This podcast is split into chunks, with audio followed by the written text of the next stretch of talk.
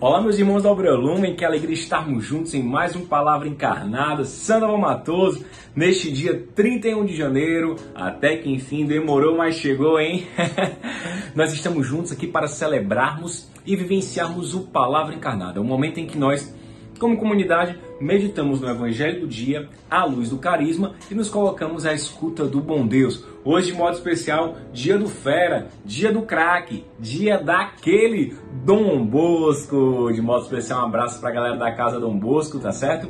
Mas Dom Bosco é meu pai espiritual, meu baluarte apaixonado pelos jovens, principalmente pelos jovens mais pobres, que transformou a educação não só da Itália, mas a educação do mundo inteiro. E se você quer saber mais um pouco sobre esse fera, sobre o meu pai espiritual, meu mestre, meu grande amigo, aquele que me ensina também a vivenciar o nosso carisma, cara, confere lá no Inspira Santo. Beleza? Então seja muito bem-vindo, que alegria estarmos juntos. Estamos reunidos então, em nome do Pai, do Filho e do Espírito Santo. Amém.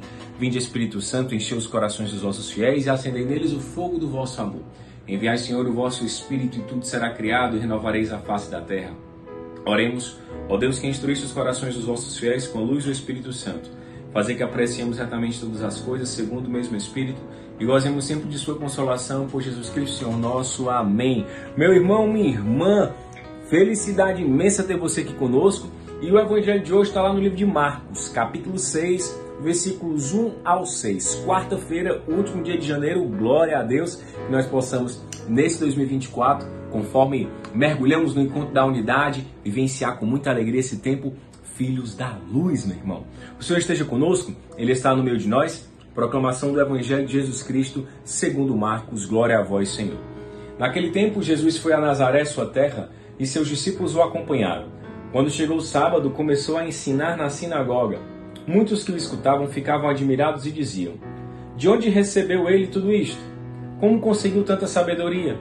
E esses grandes milagres que são realizados por suas mãos? Este homem não é o carpinteiro, filho de Maria, irmão de Tiago, de José, de Judas e de Simão? Suas irmãs não moram aqui conosco? E ficaram escandalizados por causa dele. Jesus lhes dizia: Um profeta só não é estimado em sua pátria, entre seus parentes e familiares e ali não pôde fazer milagre algum. Apenas curou alguns doentes, impondo-lhes as mãos, e admirou-se com a falta de fé deles. Jesus percorria os povoados das redondezas, ensinando. Palavra da salvação, glória a vós, Senhor.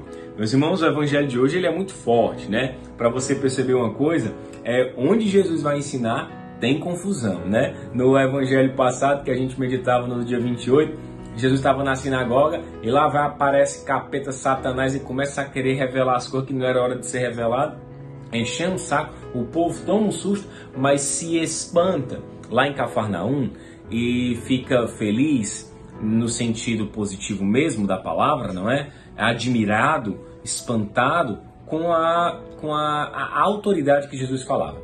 Aqui no evangelho de hoje, do capítulo 6 de Marcos, é diferente as pessoas ficam espantadas, mas é com a falta de fé. Jesus entra na sinagoga, Jesus começa a ensinar dia de sábado, e o que, que vai acontecer então? O pessoal vai assim, lá e vai, quem é esse? Esse aí não é o menino, filho do carpinteiro? Esse aí não é aquele doidinho? Esse aí vai, o filho de Maria, ele só quer ser o que não pau, ele só quer ser o bichão. Rapaz, quantas vezes eu e você passamos por essa situação?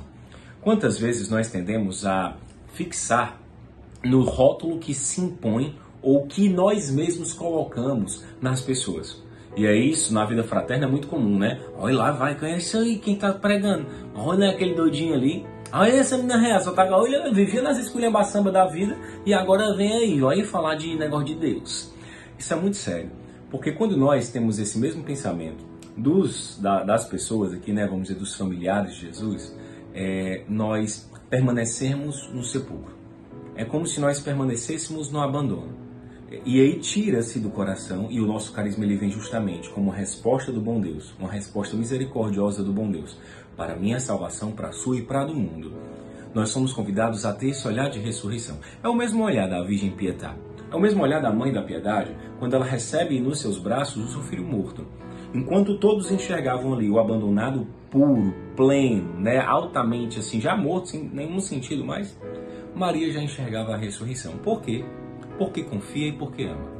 Para eu vivenciar o carisma Lumen, eu preciso experimentar de uma confiança e de um amor pleno, que toca o meu coração e me fazem enxergar com os olhos de Deus, com os olhos do amor, com os olhos da ressurreição, justamente a graça salvífica do encontro. Justamente a graça do encontro salvífico, do abandonado com o ressuscitado. É, enquanto uma sociedade tende a rotular, taxar, cancelar as pessoas, talvez você já tenha feito isso, sofrido ou sido autor e isso na vida fraterna também, o Cristo hoje vem nos ensinar justamente o contrário. E é interessante perceber que essa desconfiança se dá no ambiente familiar. Quantas vezes nós, como família Lumen, também passamos por isso? Eu confesso a vocês. É difícil, né, quando nós sofremos algum tipo de perseguição, algo que não é muito bem explicado, quando nós nos sentimos vitimados, né, é, é, feridos por conta do erro dos irmãos, por conta, né, da má inclinação dos irmãos. E aí a gente vê uma situação, interpreta daquela forma e acha que aquilo que interpretamos é o correto e não vamos ter a experiência comunitária de ali fazer primeiro o exame de consciência e depois a correção fraterna. Hoje nós somos convidados a isso. Primeiramente perceber que Jesus no dia de sábado pregava na sinagoga e as palavras dele eram tão admiradas, né, que as pessoas ficavam assim: de onde é que ele recebeu tudo isso? Bando invejoso, né? Que coisa, ao invés de você contemplar a graça no irmão, a graça em você mesmo, você começa a duvidar, você começa a questionar, você começa a fechar o seu coração para si mesmo, que é o profundo egoísmo, é a cultura da indiferença, e não tem espaço para a comunhão, para a vida fraterna, para o carisma e para a ressurreição. E ele ficava admirando, onde é que ele recebeu tudo isso? Como é que tem tanta sabedoria, né? Aí assim, esse não é sabido, né? Essa não é sabido, né? Benza Deus. Não, fala não, né?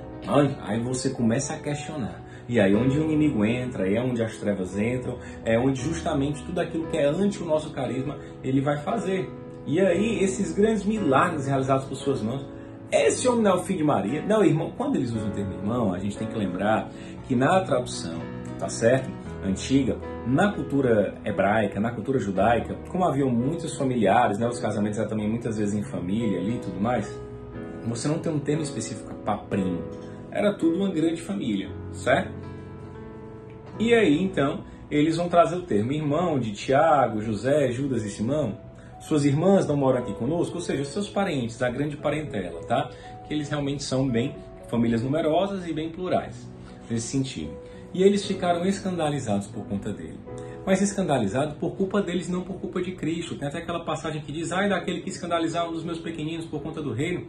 É escandalizar no mau sentido, que eles é que se deixam escandalizar por aquilo que eles interpretam que é totalmente errado.